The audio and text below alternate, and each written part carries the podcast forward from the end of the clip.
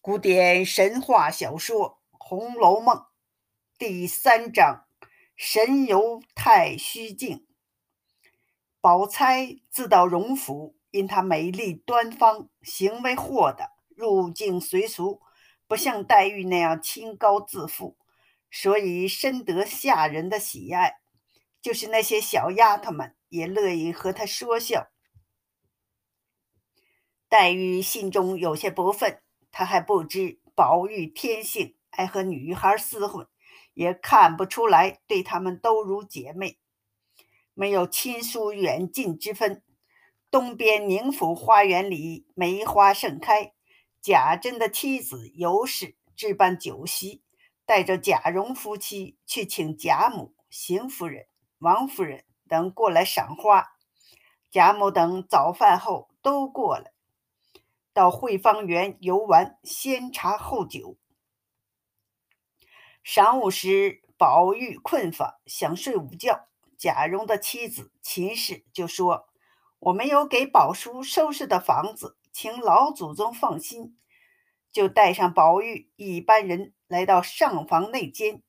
宝玉见墙上挂着一幅鼓励人奋发勤学的燃藜图，还有一副对联。世事洞明皆学问，人情练达即文章。忙说：“快出去，快出去！”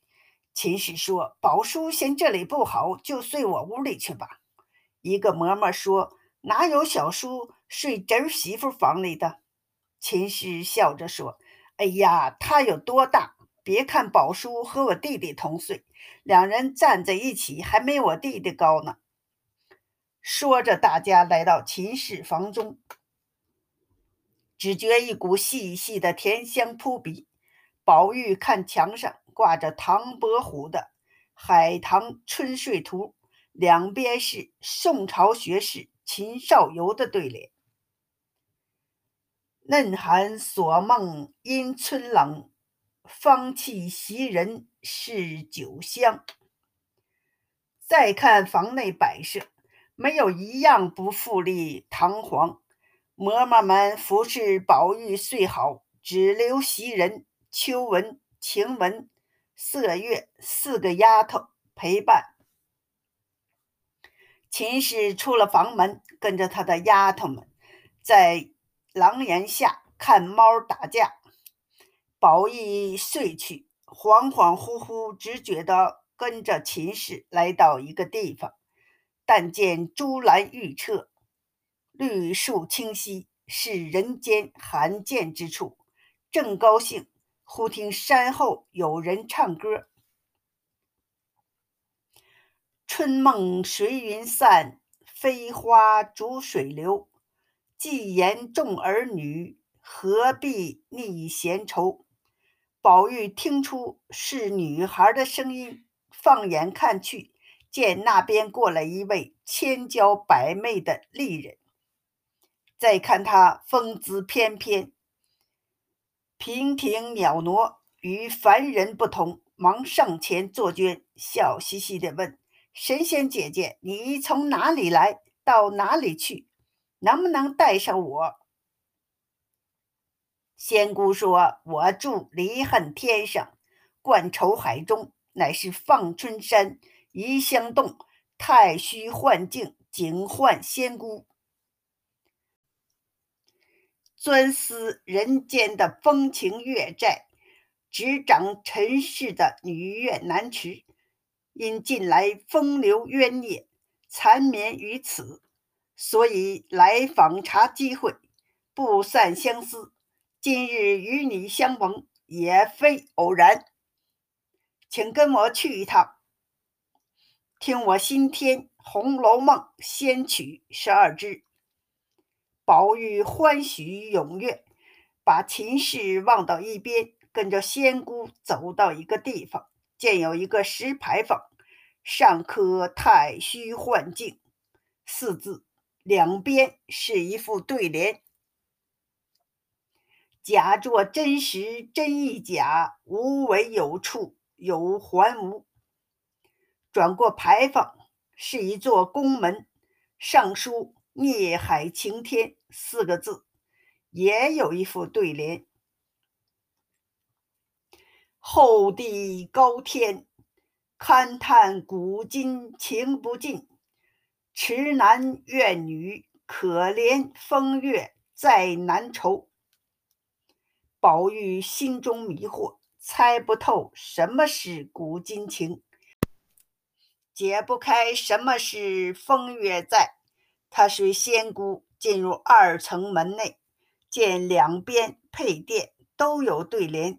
一时看不过来，只见几处写着“慈情思，结怨思，朝地思，暮哭思，春感思，秋感思。”他问仙姑：“能不能领我到各司游玩一下？”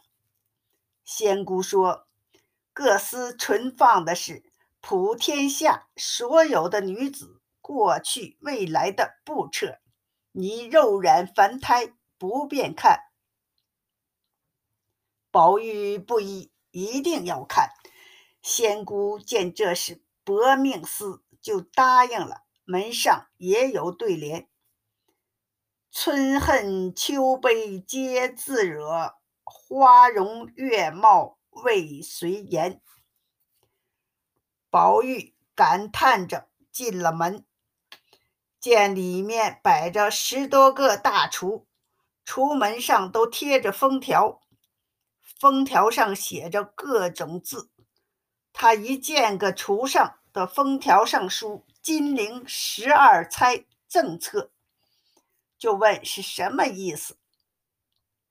仙姑说：“这是贵省十二个冠首女子之册。”宝玉问：“金陵极大？”怎么只有十二个女子？仙姑说：“贵省女子虽然多，不过择其名气大的录下来，两边两柜又差一等，那些平常人是不必记录的。”宝玉看下面一柜，写着“金陵十二钗副册”，又一柜上写着“金陵十二钗右副册”。他打开右副册橱门，取出一册来，翻开一看，见上面画的不是山水人物，而是一幅水墨渲染，如同乌云浊雾。后面有几行字迹：“霁月难逢，彩云易散，心比天高，身为下贱。风流灵巧招人怨，受邀多因诽谤生。”多情公子空牵念。宝玉又翻一页，画着一株鲜花，一床破席，也有几句言辞：“王子温柔和顺，空云世贵如兰。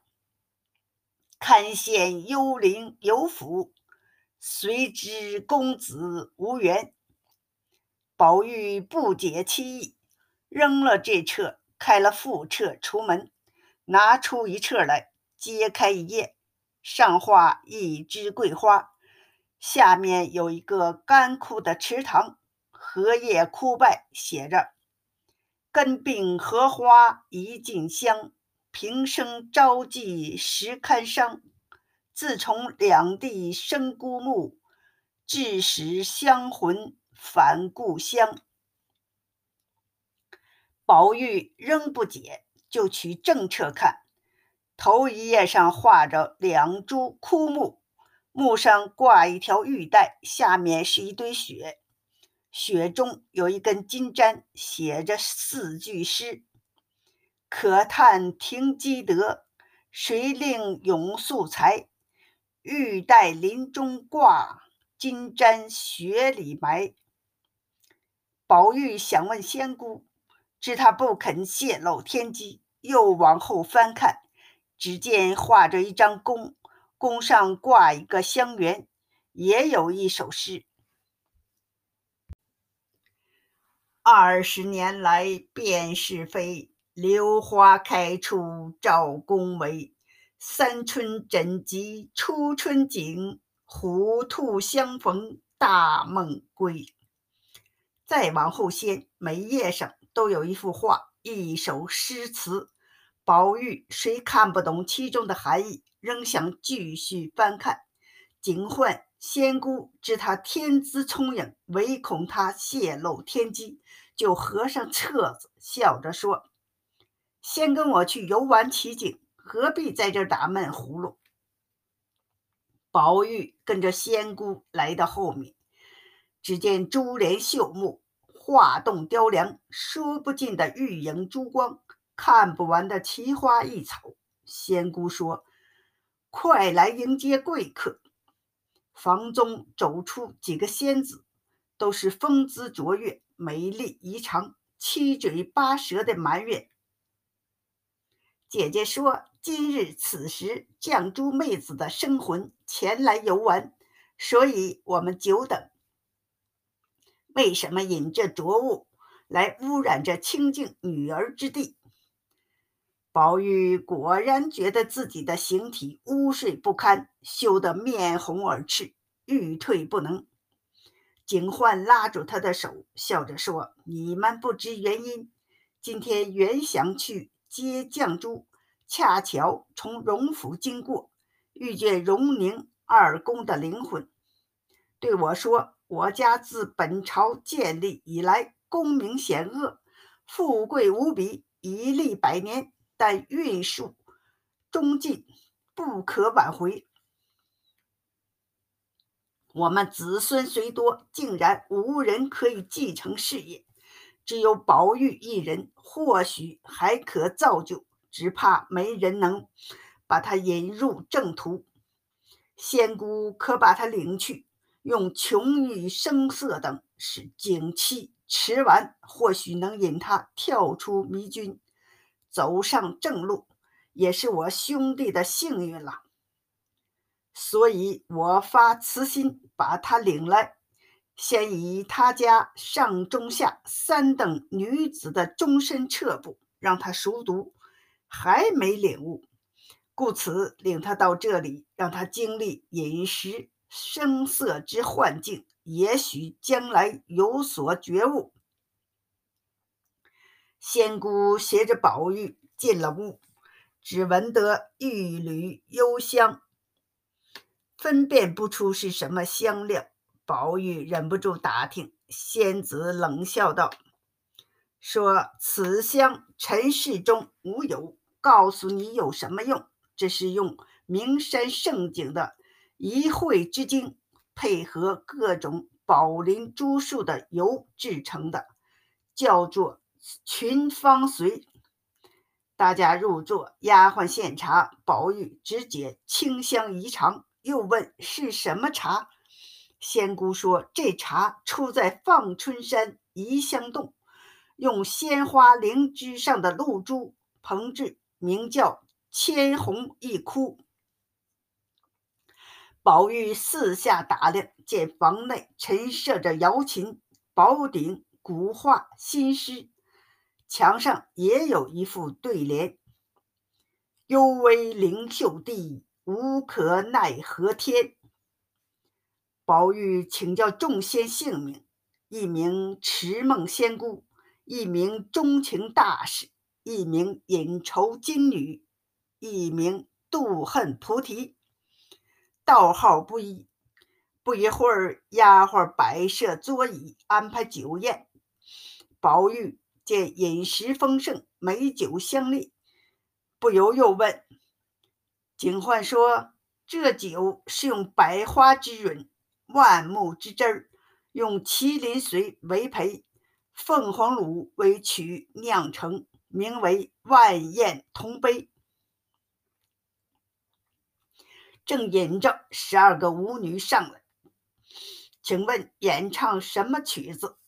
警幻说：“就把新制的《红楼梦》十二支演来。”他把《红楼梦》原稿递给宝玉，说：“此曲不比尘世中传奇戏曲。”要用生旦净末等角色，或是咏叹一人，或是感悲一事，偶然成一首曲子，就可谱入玄中。不是个中人，不解其中妙。若不先看原稿，就听不出名堂。宝玉就眼看原稿，耳听歌曲，《红楼梦》引子：开辟鸿蒙，谁为情种？都只为枫叶情浓。奈何天，伤怀日，寂寥时。事浅于中，因此上演出这悲金吊玉的《红楼梦》。终身物都是金玉良缘，俺只念木石前盟，空对着山中高士晶莹雪，终不忘世外仙珠寂寞林。叹人间美中不足，今方信。纵然是齐眉举案，到底意难平。枉凝眉，一个是良苑仙葩，一个是美玉无瑕。若说没奇缘，今生偏又遇着他；若说有奇缘，如何心事终虚化？一个枉自猜呀，一个空劳牵挂。一个是水中月，一个是镜中花。想眼中能有多少泪珠儿，枕紧到秋流到冬，春流到夏。宝玉听了这首曲子。只觉得散漫无极，好不到哪里。只是音韵凄凉婉转，竟是能销魂荡魄。他也不再多问，只是借此解闷儿。再往后听，还有“恨无常”“分骨肉”“月中杯”等曲牌的十多支曲子。主歌唱完，还有副歌。宝玉只觉得。每支曲子好似说一个人，却又懵懂含糊，百思不得其解。警幻见宝玉对曲子不感兴趣，叹道：“痴儿竟没有觉悟。”宝玉只觉精神恍惚，一心想睡觉。警幻送宝玉来到一间香闺绣阁中。房中的摆设华丽无比，都是他从未见过的东西。令他心惊的是，一位娇艳无比的女郎等在那里，看模样有些像宝钗，又有些像黛玉。警幻说：“尘世上多少富贵之家，把绿窗枫叶、绣阁烟霞。”都给那淫污之夫与淫荡女人玷污了。更可恨者，他们自欺欺人，以好色不淫为自己开脱，又以情而不淫作案。好色就是淫，知情就是淫。我之所以领你来，就是因为你是天下第一淫人。宝玉吓得忙说：“我只是懒于读书，怎敢再犯淫字？再说我还年幼，也不知淫是什么事儿。”警幻说：“不是这样说，淫虽是一回事儿，但意义不一样。世上的好淫者，不过是悦容貌、喜歌舞，恨不能把天下的女子都供我享片刻之欢。”这都是皮肤烂淫的存物，你这是天生的一种痴情，属于意淫。只有意淫二字，可心会而不可口传，可神通而不能语达。你独得此二字，在闺阁中可谓良友，但是在世道中未免迂阔怪异，惹人嘲捧。我记得令祖荣宁二公的嘱托，不忍为你闺阁增光而被世套抛弃，所以把你引来，让你品仙茗、饮美酒、听妙曲，再把我一个妹妹鲁明兼表字可卿的许配给你，趁今夕良辰就可成姻，令你领略仙闺幻境风光。从今后，你要改悟前情。读孔孟之道，学经济之法。说完，他把云雨之法交给宝玉，把他推入房中，掩上门自去。宝玉恍恍惚惚与可亲云雨一番，次日更觉柔情缱绻，难解难分。二人携手出去游玩，到一处地方异常荒凉。有一道黑溪主路，没有桥梁。警幻赶来说：“这里是迷津，深有万丈，广有千里。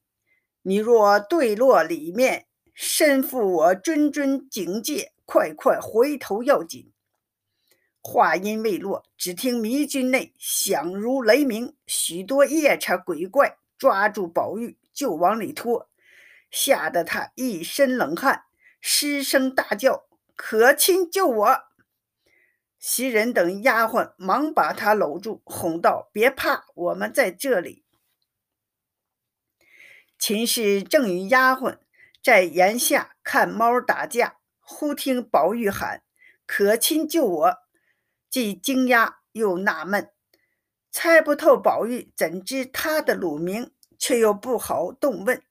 宝玉惊醒过来，迷糊一阵，若有所思。众人忙端来桂圆汤，让他喝了两口。袭人为他整衣，摸到大腿处湿漉漉的，忙缩回手问：“怎么了？”宝玉涨红了脸，把他的手一捻。袭人顿时明白是怎么回事，不敢再问。众人陪他到贾母处，胡乱吃些晚饭，回到住处。袭人趁众人不在。取来内衣为宝玉换上，宝玉羞愧地央求：“好姐姐，千万别告诉人。”袭人含羞问：“你梦见什么事儿了？那东西是从哪里流出来的？”宝玉就把梦中事儿说了一遍。袭人掩面窃笑。宝玉素来喜欢袭人，袭人对他也百依百顺。就把梦中学来的本领，在袭人身上试了一番。从此，宝玉对袭人另眼相看，他也对宝玉更加尽心。王夫人有一门远亲，说起来八竿子打不着，这一家也姓王。主上曾做过小官，因贪王家的势力。便跟王夫人父亲连了同宗，自认做侄儿。只有王熙凤的父亲与王夫人等在京的兄妹知道，这王家只有一个儿子，名叫王成。因家道败落，搬回乡下。王成死后，留下个儿子狗儿。狗儿娶了妻刘氏，生有一子，名叫板儿。又生一女，名叫青儿，一家四口以务农为生。因家里地里事儿忙不过来，两个孩子无人照料，狗儿就把岳母刘姥姥接了一起过。刘姥姥是个久经世故的老寡妇，见女婿家日子贫困，狗儿吃了酒，爱在家生气，不是打孩子，就是骂老婆。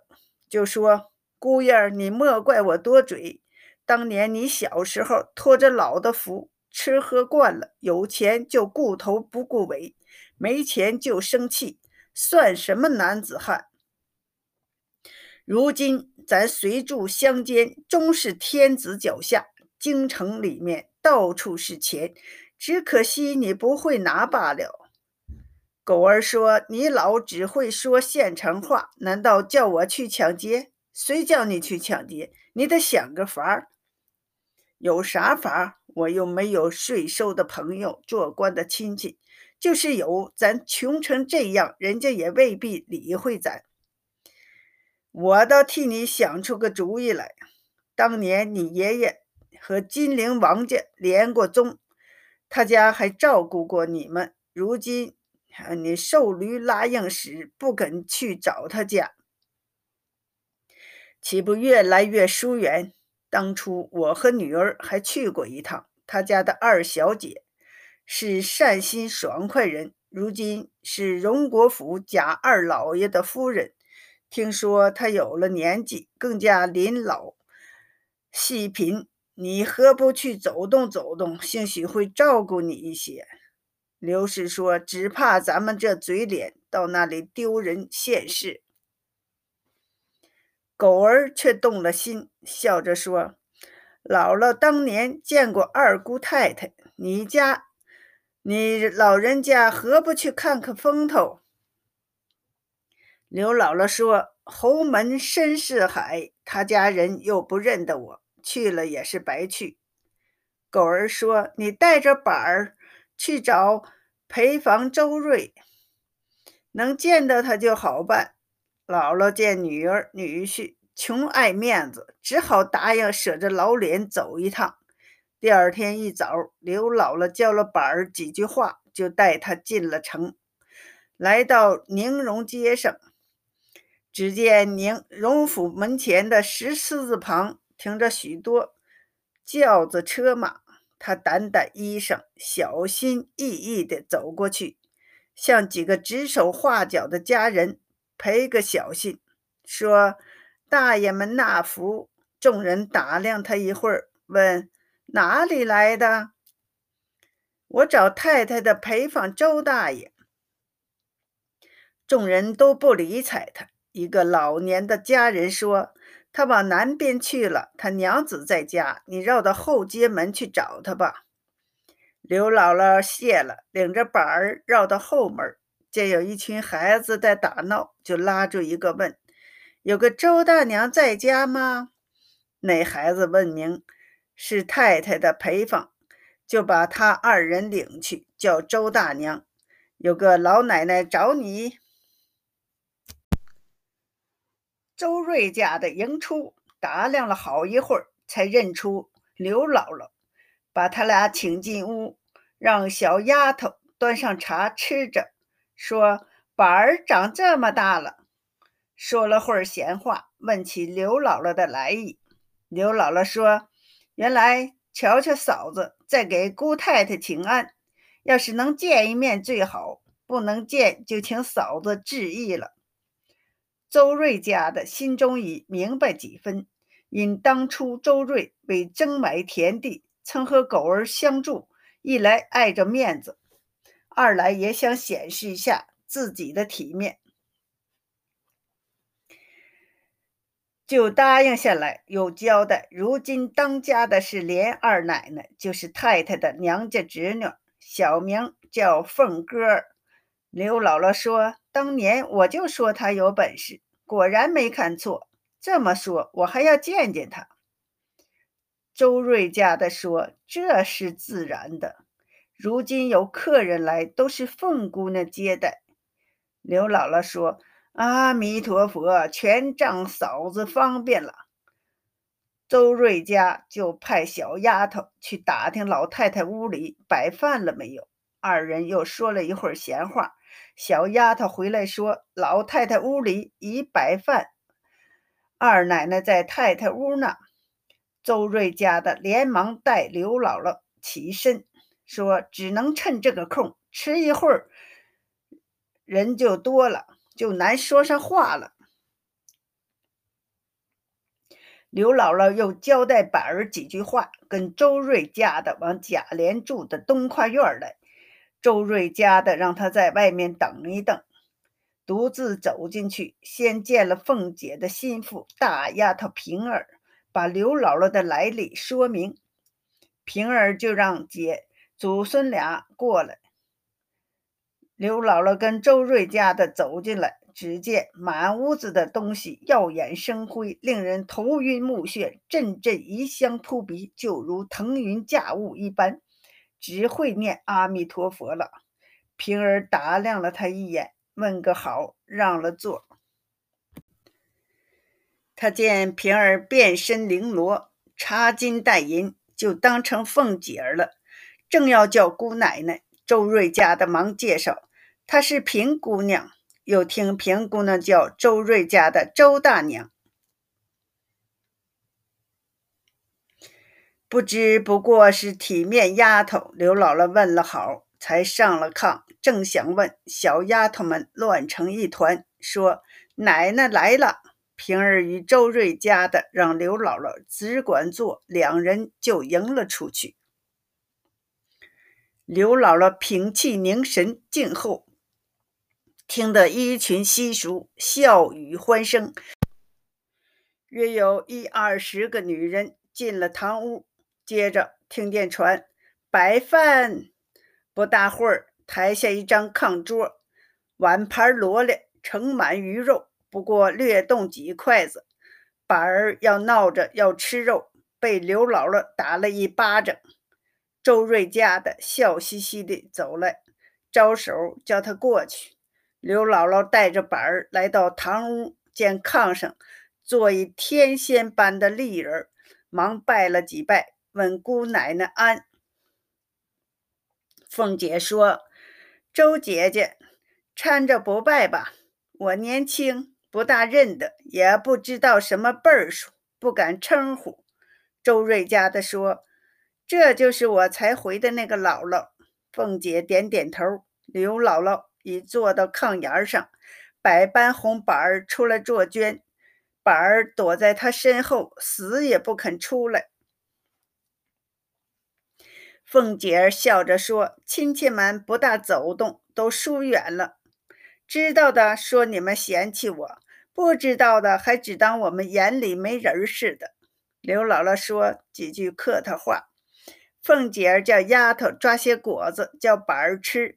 让周瑞家的去回明太太，说了几句闲话。周瑞家的回来，说太太忙着呢，说是有什么事儿，二奶奶做主。又对刘姥姥说，没有说的便罢，有什么事儿只管对二奶奶说，和太太一样。边说边使眼色。刘姥姥未开口，脸先红。只得不顾羞耻说：“今天初次见姑奶奶，按理是不该说的，只是大老远的来到你这里，少不得说了。只因他爹娘连吃的都没有，天气又冷，只得带着你侄儿奔你姥来了。”说着又推板儿：“你爹娘怎么教你的？你来做啥？只顾吃果子。”凤姐见他不会说话，笑着制止了：“不必说了，我知道了。”就让周瑞家的先给他安排饭。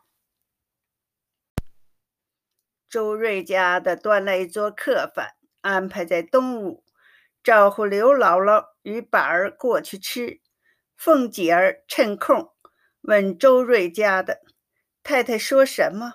周瑞家的说：“太太说。”当年他们家祖上和老太爷在一起做官，因此连了宗。当时他们来了，从没空手回去过。如今来瞧我们，别怠慢了他。有什么话说，二奶奶做主就是了。凤姐说：“怪不得我不记得这门亲戚。”正说着，刘姥姥拉着板儿过来了，扎着嘴儿，舔着唇。连声道谢。凤姐说：“你的意思，我明白。论起亲戚，原不该找上门来才照应。但如今家中事儿太多，太太又上了年纪，一时想不到。我接管家事儿，又不大知道有哪些亲戚。我们家从外面看，虽然轰轰烈烈，不知有大有大的难处，说出了人家也未必信。”今天既然您大老远来了，又是头一次向我张口，我也不好叫你空手回去。可巧昨儿太太给我的丫头做衣裳的二十两银子，你要不嫌少，先拿去用吧。”刘姥姥眉开眼笑地说：“我们也知艰难的，但俗话说，瘦死的骆驼比马大。您老八根汗毛，比我们的腰还粗嘞。”周瑞家的见他说话粗俗。只管使眼色制止他。凤姐笑着说：“让平儿把昨日那个那包银子拿来，又拿一串钱，都送给刘姥姥。”刘姥姥千恩万谢，辞出来。